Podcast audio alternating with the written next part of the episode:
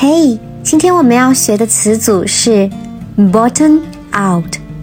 bottom out 这个词组的意思是降到最低点、触底，通常可以用来形容经济或者是股市等等。